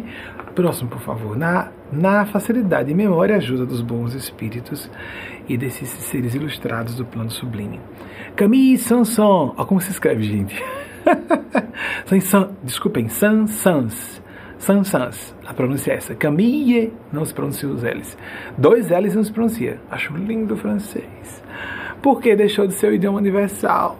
Porque quando a primeira vez eu estive no Galeão, no Rio de Janeiro, a gente ouvia em inglês e em francês. Os idiomas internacionais ainda eram os dois, o inglês e o francês. E eu ficava, foi em julho de 78, estava fazendo uma viagem a Vitória com meus pais, e a gente fez uma conexão, não escala, uma conexão no Galeão. Não havia uh, um trânsito direto de Aracaju para Vitória, Vitória capital do Espírito Santo, Aracaju capital do Sergipe. Eu estava com sete anos, eu faria oito anos no final do ano, e eu ficava me deliciando, perguntando, e agora? Francês, inglês, francês, inglês. Sumiu. Eu peguei a raspinha final dessa época de competição entre os dois idiomas. Há muito tempo, o inglês, na verdade, já é o idioma dominante internacional.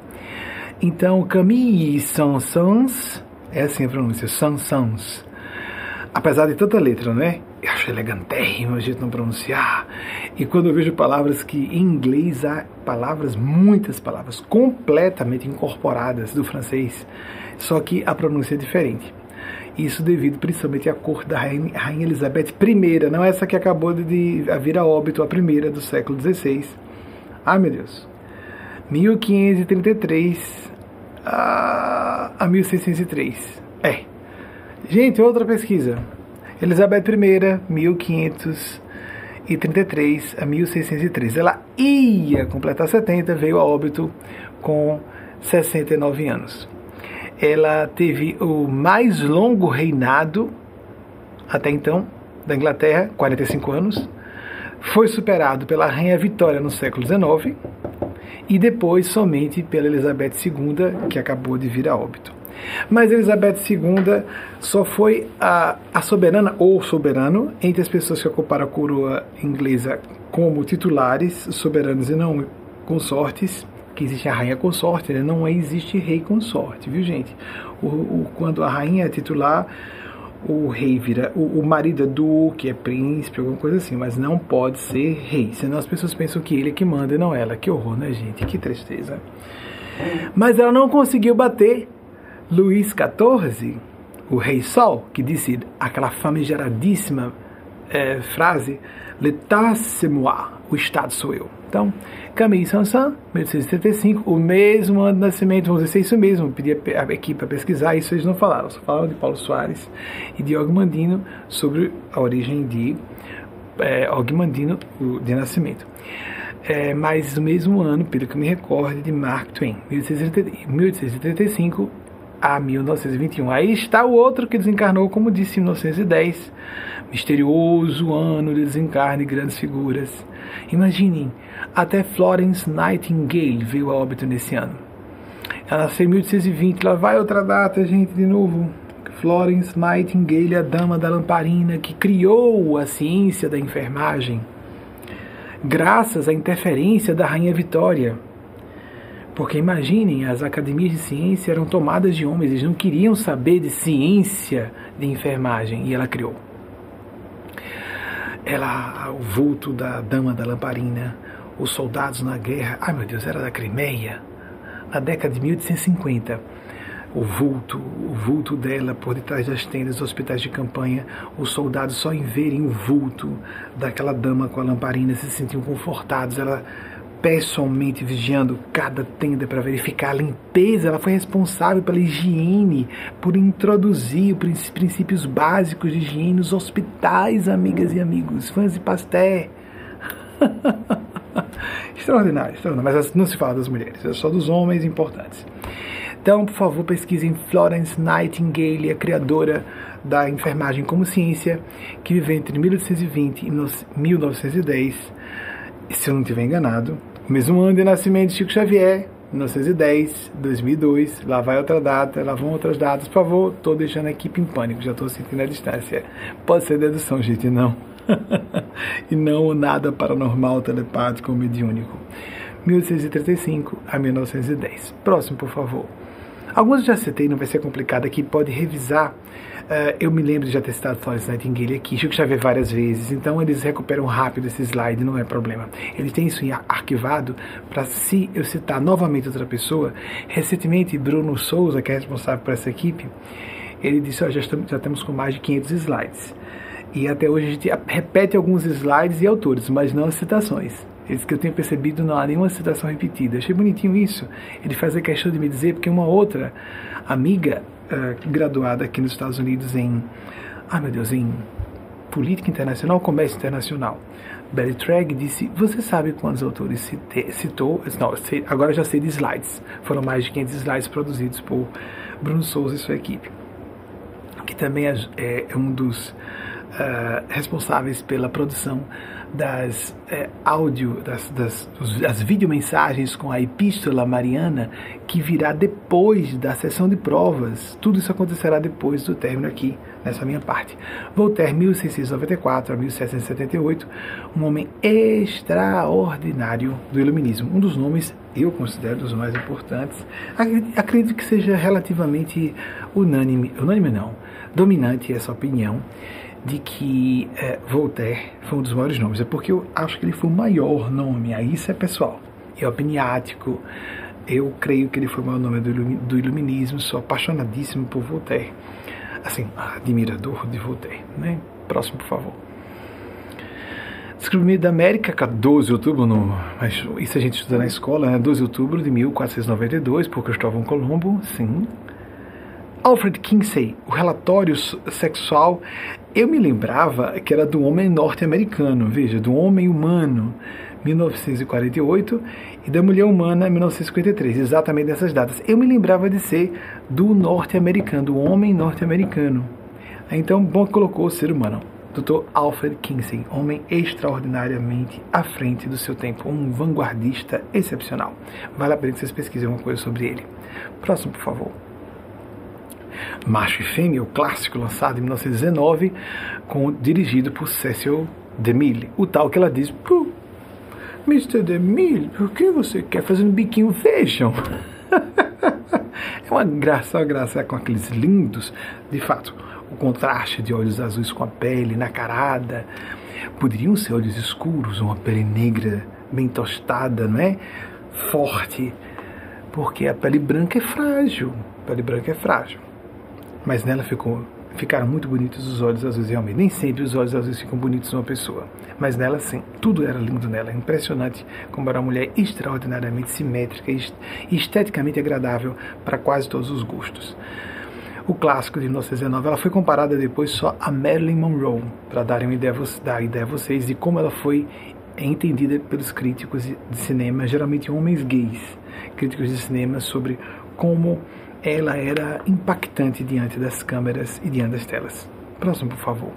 Os Dez Mandamentos, o clássico de 1956. Está lá, Charleston Heston. Charleston Heston. Aí tem Will Brenner, o que fez o papel de Ramsés II. Extraordinário. Uh, o filme Êxodo, que fizeram uma espécie de repaginação, foi uma decepção cruel, cruel. Com os recursos da cinematografia de hoje, criando uma série de interrogações desnecessárias, confusões desnecessárias. Mas está o clássico Os Dez Mandamentos, ainda imperdível, apesar de todas as ressalvas os efeitos especiais que eram estavam uh, na, nas condições tecnológicas da época. Próximo, por favor. Ben-Hur, também dele, de 1959, lá está. É a direção dele, não é? Demil, eu estou procurando o nome de Demil. Não aparece? Ele não é? É isso mesmo, Demil não está envolvido no filme? Eu citei certo o filme Ben-Hur, mas não acertei sobre ele ter sido dirigido, produzido, assim estrelado por Charleston Heston. Mas estou vendo que tiveram cuidado de ocultar uma falha minha. Demil não foi responsável por Ben-Hur, gente, falha de memória. Estou vendo, não me disseram, mas estou vendo. Tem aqui William Wyler, nem me recordo desse sujeito.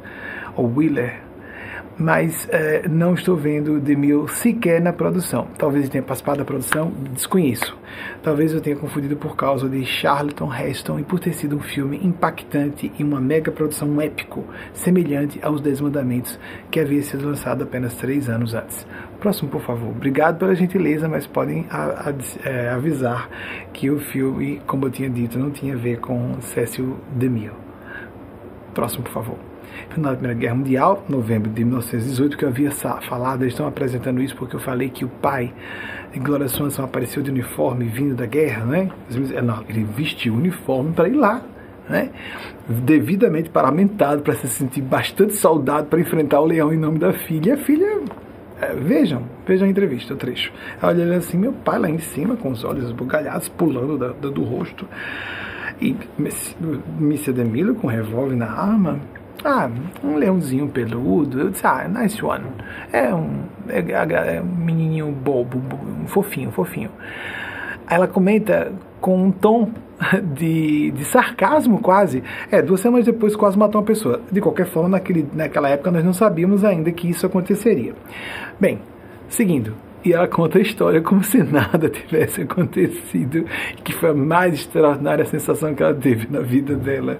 Próximo, por favor, gente. Ridículo, no meio de tanta coisa séria.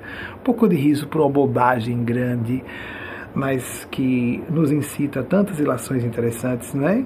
Ou pelo menos reflexões. A questionar algumas coisas que a gente não costuma gostar de parar para pensar, como somos covardes às vezes para coisas sérias. Ela foi corajosa num assunto desnecessário foi temerária, teve traços suicidas, sim, concordo. Mas e às vezes quando nos acovardamos em defesa até de pessoas que amamos ou ideais que abraçamos como sagrados? Não cabe uma reflexão a partir daí? Na base da brincadeira, nós derrubamos as defesas desnecessárias do ego para introduzirmos ideias importantes que nos sirvam a nossa felicidade, ao nosso crescimento, a nossa paz, no sentido mais profundo da expressão. No meio dos conflitos, a estabilidade, a sintonia com o próprio eixo de consciência. Próximo, por favor, tem algum slide ainda? Carnaval dos Animais, o clássico de Camille Saint-Saëns, de 1886, mas eu dou um destaque do meu gosto, amigas e amigos. Aquarium, é esse trecho que eu peço que a equipe coloque, que é rapidinho, não são poucos minutos, é um trecho de uma peça gigante, é poucos minutos de do momento do Carnaval dos Animais em que Camille Sansan coloca tem humor, tem tudo na peça completa. Só clássico, clássico de ponta a ponta, como também o, o cinema antigo, mudo, é clássico. E há peças extraordinárias clássicas no cinema. Próximo, por favor, próximo slide. Eduardo Mãos Tesoura, de fato, 1990, de Tim Burton. Isso assisti quando foi lançado, uh, à época, em cartaz nos cinemas. Próximo, por favor. A Elizabeth I, de 1533 a 1603, de fato, antes de completar os 70 anos, em 1588, ai, dá tempo, a Grande Armada foi destruída. Ah, o filme Elizabeth, A Era de Ouro, assistam, é um clássico atual se não me engano, rodado em 2008 ou lançado em 2008, por aí. E uh, fala desse momento extraordinário da vida da soberana, que foi a única, segundo os historiadores, pelo menos que eu conheço, uh, que da dinastia que estabeleceu, a única dinastia que estabeleceu a monarquia absoluta foi a realeza por excelência, mais do que o pai dela que criou a igreja anglicana, foi a mais poderosa soberana da história da Inglaterra, considerando os homens também, em comparação com os homens. A, a realeza chegou à posição de monarquia absoluta, plena, na Inglaterra, apenas com Elizabeth I. Uma mulher em pleno século XVI, vindo a óbito no iníciozinho do século XVII, como vocês veem. É assim mesmo, viu gente? Século XVI, século XVII, 1563 a 1603. Vocês dão uma olhadinha na Grande Armada, vocês não têm esse slide pronto, né? 1588, mas foi 1588, viu gente? Que aí foram lá, na época, Espanha e Portugal estavam debaixo de um mesmo reinado, e o rei Francisco foi lá depor a herege, que era protestante, não é? etc. Então, interesses econômicos, políticos envolvidos por detrás das questões de religião, quanta barbaridade foi perpetrada em nome de Deus e espiritualidade até hoje, de religião, espiritual, de religião e de Deus. Porque a espiritualidade, a divindade, Deus realmente não estão envolvidos com essas querelas humanas, essas monstruosidades nossas, não da divindade, não da espiritualidade. Autênticas, não, não mesmo. Não sei se vai haver tempo, mas é isso aí. 1588, que pelo que eu lembro foi a destruição da Grande Armada. Não daquela forma tão espetacular como é apresentada no filme. É, é óbvio, ali uma, existe, existe todo o simbolismo de apresentá-la como um avatar, no sentido místico, uma encarnação divina. Não à toa foi dirigido por um diretor indiano. Apresentá-la como uma figura com poderes extraordinários que enfrentou com sua alma ela à beira de um fiord apenas com uma uma roupa de composta, mas uma roupa uh, que é equivalente a uma, um hobby, mas só que um camisolão, digamos assim. Diante da tempestade, diante dos ventos, à beira de um fiord, apenas com o seu anel de poder real, porque ela e a Inglaterra, como ela disse, tinha se casado com a Inglaterra ela era a Inglaterra. Lembrando que o outro rei que foi mais longevo na realeza do que Elizabeth atual segunda, Luís XIV, Letassemois, ela era a encarnação da Inglaterra no sentido, em sentido psicológico e psíquico, o que representa um poder psicológico, de força emocional e de maturidade espiritual fora do normal. A pessoa aguentar o poder do inconsciente coletivo de um grupo, de um povo, isso pode acontecer de forma diabólica, bestial, como aconteceu com Adolf Hitler no século passado. Tem mais algum slide, por favor? Florence Nightingale, 1820, 1910, de fato, como falamos. Mais algum slide? Chico Xavier, aí é marmelada, né? Que eu sou admirador a dizer chega de, Chico Xavier, não sei com toda razão, em termos não só da fenomenologia paranormal, foi um dos maiores médios de todos os tempos, não só o maior médium brasileiro, maior, um dos maiores médios de todos os tempos, estou incluindo Moisés na lista, nessa lista histórica, mas uma alma santa, um ser luminosíssimo, que era cortês e diplomático ainda assim, o que eu acho uma finesse fora do normal, fora do normal. Porque geralmente pessoas muito amáveis e doces estão fazendo isso com uma máscara. Ele conseguia fazer isso com fraternidade transbordante. Eu só ouvi duas vezes pessoalmente, nessa encarnação com esse corpo enquanto ele estava encarnado. Posso testemunhar isso sobre ele. Então, nós encerramos os slides, não foi? É, nós vamos passar ao término da nossa palestra aqui pública, que se transforma em programa TV, uma edição vai se converter em programa TV no Brasil, outro programa para cá, nas, TV, nas duas emissoras de TV a cabo que nos transmitem um programa por aqui, no estado de Connecticut, estado vizinho de Nova York, como aparece na abertura, não é? Mas lembrando a todas e todos, estabeleçam, estabeleçamos todas e todos, eu já tenho, então por isso que eu pedi, estabeleça se você não tem hábito de oração diária ou meditação, faça um esforço de fazer a prática diária do Evangelho. O meu kardecista propõe uma vez a semana com a família toda, ou todas as pessoas que residem no lar. Veja no nosso site www.saltoquântico.com.br todas as instruções sobre a prática diária do Evangelho. No meio espírita se chama culto do Evangelho no lar, porque é uma vez a semana com a família. Você pode fazer sozinho ou sozinha a prática do Evangelho, criar um posto avançado da espiritualidade do bem no seu lar, ou no seu quarto, sozinho ou sozinha. E nós sugerimos os Evangelhos clássicos, completos. Kardec, no Evangelho segundo o Espiritismo, pegou alguns pedaços dos quatro Evangelhos e colocou comentários dele e dos espíritos com quem ele trabalhava na época. É um, foi um direito, é foi uma doutrina a doutrina espírita, mas nós preferimos os evangelhos. Nós entendemos que nosso Mestre Senhor Jesus era a voz da verdade e ainda é para todas as épocas da humanidade, desde que ele reencarnou para frente, passando pelo nosso, pelo nosso nossa, nossa época, seguindo adiante pelos séculos e milênios futuros. Ponto. É opinião nossa. É lamentável que muita coisa que se diga em nome de Jesus é exatamente o contrário do que nós podemos ler nos quatro evangelhos, só para falar os evangelhos canônicos clássicos. Tente aplicar na sua vida o que você puder, das suas intuições, desenvolvendo aos poucos o que sua consciência lhe pede. Se você gostou da nossa palestra, se inscreva no canal, faça curtida, publique quando você quiser. A equipe pede que eu fale, eu concordo. A gente tem que levar adiante para outras pessoas, porque quem precisa dessa forma, dessa abordagem de espiritualidade, precisa muito muito.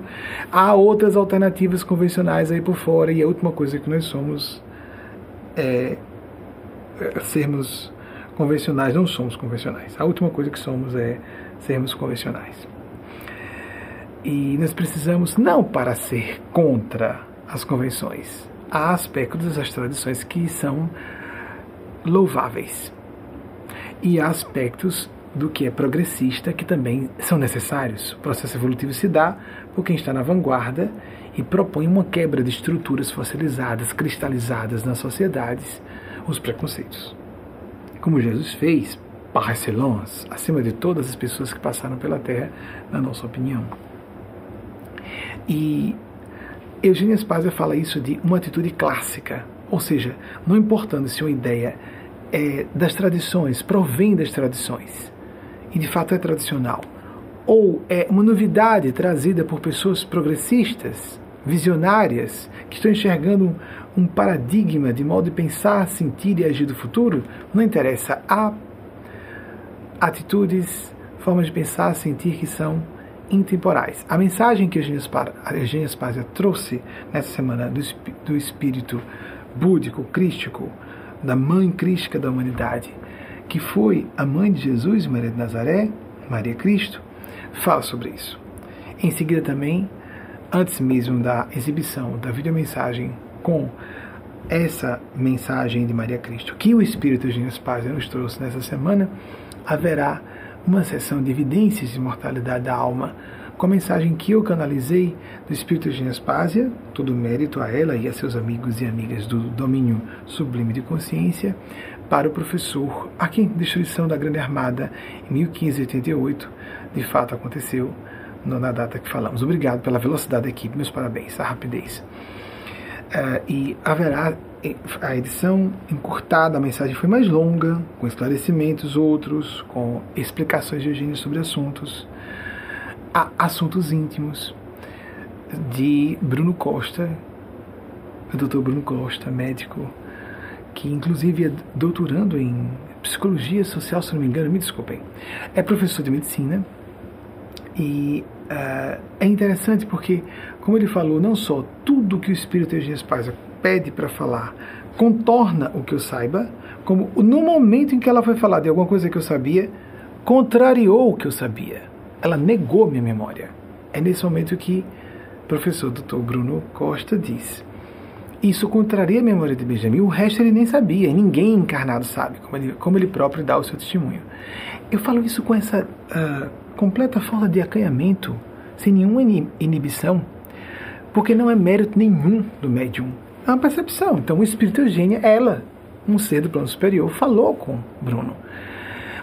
Por que isso em público, além de evidenciar, é, provocar a pesquisa? Isso não prova coisa alguma em termos científicos rigorosos, não é prova absoluta. A área de pesquisa na área de, é, no campo de experiência de quase morte, de regressão de memória e as possíveis comprovações da existência de outras vidas, de um mesmo espírito retornando. É uma área vastíssima o sobrevivencialismo, o imortalismo, essa tese de que nós não somos os nossos corpos, nós utilizamos esse veículo físico. Isso é um fato inequívoco para quem lê muito sobre o assunto, para quem vai para várias disciplinas científicas que trabalham com a área. Há disciplinas científicas e algumas pessoas dessas áreas que negam, mas eles não estão, elas não estão trabalhando exatamente com a área que toca diretamente com o fenômeno, toca diretamente, ou foca diretamente o fenômeno paranormal, mediúnico, espiritual, místico, sagrado. Bem, e algumas disciplinas são acadêmicas, não necessariamente científicas, porque nem tudo se submete ao crivo da ciência, não é verdade? As coisas mais importantes da vida não se submetem ao crivo da ciência, como entendemos é, mais, na acepção mais literal do termo do método experimental científico, sua vida não pode ser submetida ao método experimental científico, não é verdade? Como? Nossas crenças, opiniões, valores interesses podem ser submetidos ao crivo do método experimental científico, francamente.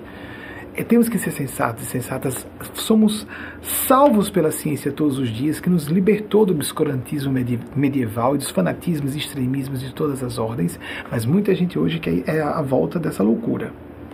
Então, fiquemos atentas e atentos. O Brasil anda num tumulto grande nesse período, mas vamos sobreviver. Vamos sobreviver. Eu me sinto com vocês. Só me sinto, só sou residente nos Estados Unidos, mas eu estou com vocês. Sou brasileiro, de alma não só formalmente, de alma.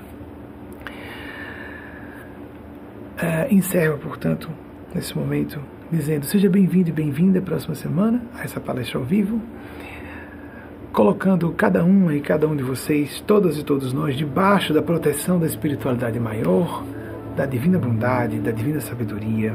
Mesmo que você não acredite, não tem importância, faça suas preces meditações mesmo sem acreditar. Deus não vai deixar de existir por alguém ter dúvidas. A espiritualidade sublime, as civilizações superiores, os gênios celestes não deixam de existir porque você tem, ah, mas eu não acredito. Sem fé não funciona. A fé facilita. A convicção favorece. A comunhão, a conexão, a entrega, mas a experimentação é independente disso. E a realidade deles é completamente independente deles e delas. Então confio todas e todos vocês, seus inscritos e projetos pessoais, a benção da face maternal e paternal de Deus. Assim seja que essa força nos ilumine, nos inspire, nos proteja e que nós façamos por merecer, fazendo nossa parte, porque Deus não viola nosso livre-arbítrio, é por isso que há maldade no mundo, é por isso que há tanto sofrimento, porque nós precisamos aprender de moto próprio, nosso discernimento e liberdade são sempre respeitados. Nós aprendemos com as consequências de nossos próprios atos, nossos desmandos, nossos acertos. E tanto sofremos essas consequências que vamos desenvolvendo paulatinamente, século sobre século, milênio sobre milênio, graus mais elevados de consciência, saindo de um extremo do espectro, a psicopatia, para a hipercompaixão, a hiperempatia das almas tidas como santas ou angelicais, para os padrões da Terra. É, é grau, isso é uma questão de grau. Não existe isso, bater o martelo, e até algumas pessoas sim. Essa pessoa é psicopata. Existem graus variados da sociopatia à santidade. Melhoremos, nós só temos a ganhar, porque vamos sintonizar melhor com os seres do plano sublime e nós próprios, nós mesmos, nessa comunhão mística, já estaremos sendo felicitados e felicitadas intrinsecamente apenas com aquela experiência. Ela em si mesma já nos dá o fruto da paz, o alimento espiritual, um alimento indispensável, um oxigênio para nossa alma, a prece, a meditação, as experiências contemplativas devocionais. Nós somos programados para isso, até fisicamente, a região do cérebro para isso. Antropólogos, antropólogas estudam isso. Que Nossa Senhora, Nosso Senhor Jesus e o grande anjo, a Trindade Crística, que representa Deus para a Terra, assim vemos, abençoem cada uma e cada um de vocês. Meu beijo fraterno no coração de cada uma e cada um de vocês. E até o próximo domingo, se a Divina Providência assim autorizar. Assim seja.